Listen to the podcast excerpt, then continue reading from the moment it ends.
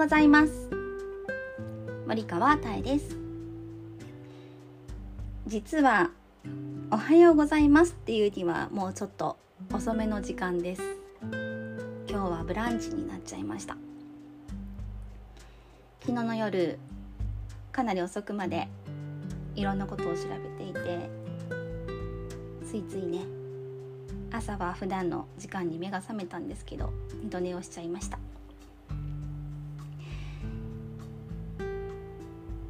朝はだいたいこうニュース記事なんかをチェックしてるんですけど今日はちょっとショックなニュースがあったので、まあ、話題的にはちょっとうーん触れるのが難しいんですけど戦争の話をしようかなと思います。まあ、ロシアがウクライナへの攻撃をして今日何日だっけ？今日は24日だから、まあ、5ヶ月に、まあ、なったんですけどでウクライナの南部に、まあ、オデーサ港っていうとこがあるんですよね。でそこにある施設に、えっと、4発のミサイルが撃ち込まれたっていうことでそのうちの、えーと、2つが、まあ、軍事施設だったんだけど残りの2つのうち、まあ、どちらか1つなのか2つかは分かんないんだけどそこが穀物貯蔵庫だったみたいなんですね。うん、で火事にもなったりとかしてるみたいなんですけどで実はこの攻撃ってすごく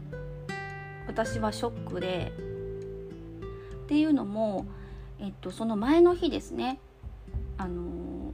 まあ、国連も間に入って、まあ、ロシアがこうウクライナウクライナからその国会国会？違う。国会だね。国会。黒い この国会ですね。国会を、まあ、通して、まあ、小麦とかま農産物みたいなものを輸出ができるようにあの再開ができるようにしましょうねっていうあの合意書が交わされたんですよね。でそれのまあ24時間後の攻撃だったっていうことでこの、まあ、攻撃された港がその黒海に面しているっていうことですごくこれは一体どういうことなんだろうっていうモヤモヤ感で記事をあの読み始めました。もともとこの合意をまあ交わさないといけないなって、まあ、国連が動いた、まあ、理由として、まあ、今回の本当戦争で世界の食糧危機っていうのがもう本当に悪化していってでこれ何とかしたいなっていう気持ちで設けられた会議だったと思うんですけど、まあ、それを、24時間後には、まあ、約束破っちゃったよみたいな形になってるんですけど。で、まあ、このあとちょっといろいろまた調べたいなと思ってるんですけど私の中ではこの合意書の、まあ、内容っていうのがロシアも、まあ、ウクライナもその国海を通しての輸送船っていうのに攻撃しちゃダメですよだけどその国海の中にあるその爆弾は、まあ、撤去しませんよだからまあウクライナさんは自分で安全な、まあ、航路を見つけて頑張ってくださいねみたいな、まあ、そんな合意書だったと認識したんですよねだ。からもしかしたらロシアさんは船じゃないからいいじゃんって攻撃しちゃったのかな？なんていうのはね一瞬思っちゃったりもしたんですけど、まあ、これが本当かどうかは分かんないんですけどね。私がそう感じたっていうお話なんですけど。ちょっとこの記事はもう一度あのいろいろ調べてみたいしこの約束についても本当に食糧危機っていうのは深刻な課題なので投稿を追いたいなっていうふうに思います。もう本当に戦争はやめてほしいです。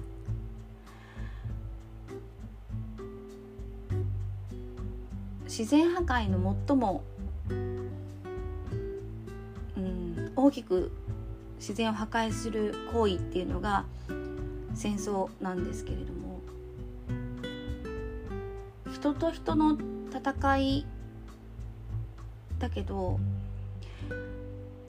被害を受けてるものはもっと大きな範囲でこれは本当に自然に対して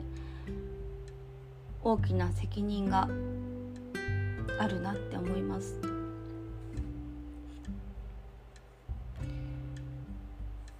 歴史的なね文化財とかも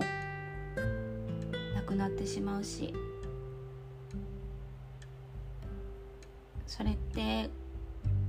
私たちのご先祖様に対してどう説明したらいいのかなって思うし。本当に大切なものをたくさん失ってしまうものが戦争なので誰も得しないと思います。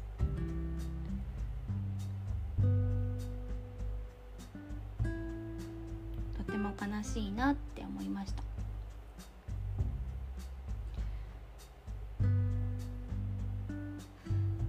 方でまあロシア側はこの攻撃に関与してないっていうふうに言ってるっていう、まあ、トルコの発言も合ってるんですけど真相はわからないですね。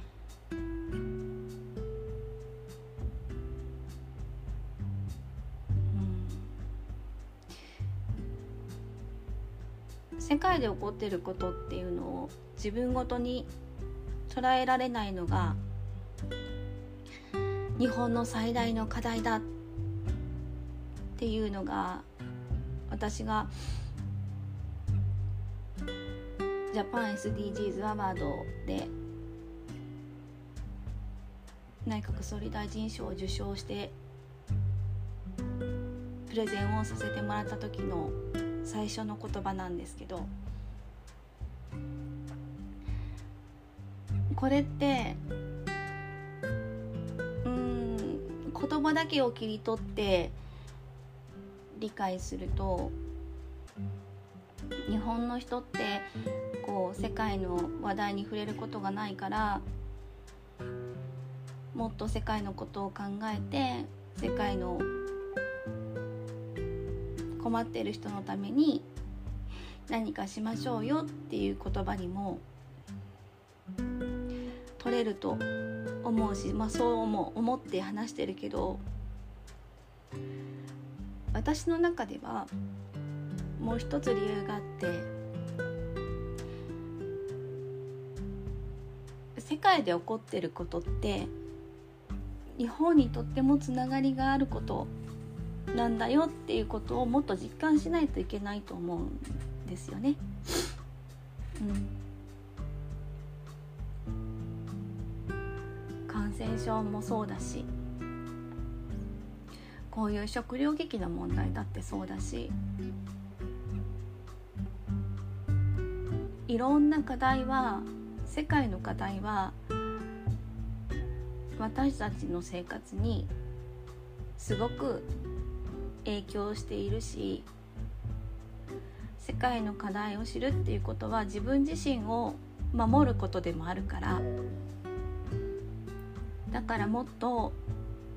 自分の大切な人のために自分のために世界に興味を持とうよっていう意味でもそれを日本の課題っていうふうに捉えてます。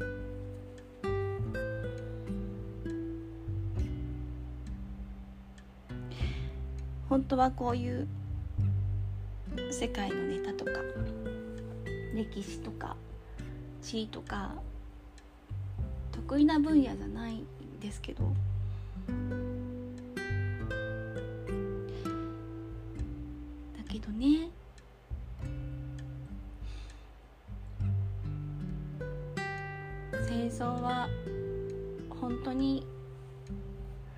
弱い人たちの立場を追いやってしまうし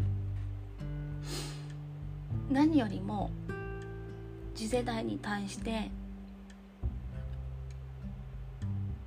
責任がすごくたくさんあること自然を破壊するし歴史も破壊するし何より一番問題なのは今作ってしまったお互いの恨みとかそういうものが受け継がれて次の負の歴史を生み出す要因になるから。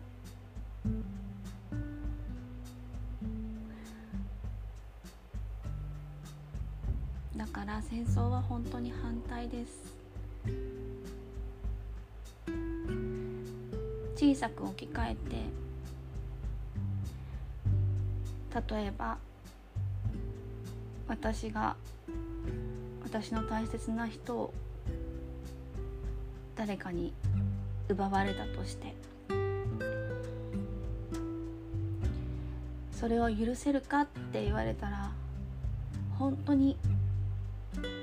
苦しいことだし。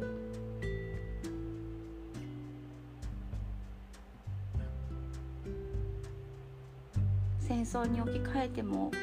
きっとこの感情は同じだと思うんだけどでもどこかでやめなくちゃいけない。だからこの戦争っていう課題は本当に難しいんだなって思います。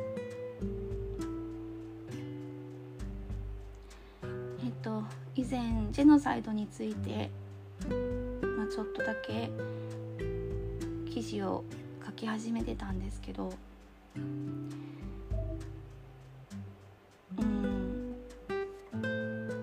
まあその話をまた今度したいなって思います。平和に暮らしていた2つの民族が。お互いに敵になっていってしまった。そんな悲しい歴史のお話なんですけど。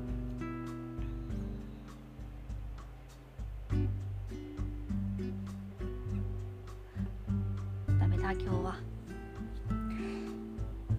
気持ちをちょっと入れ替えて。頑張りたいなと思います。すみません。ちょっと今日はしんみりのお話でしたね。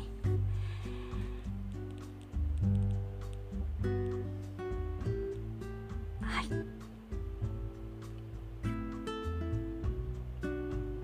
何かできることがあるかどうかはわからないけど。でも情報を正しく知って発信することは誰もができることだと思うから一人の力は小さくても無力じゃないと思うから一緒に頑張っていきましょう。トランスフォーミング・アワー・ワールド。森川妙の SDGs ラジオ。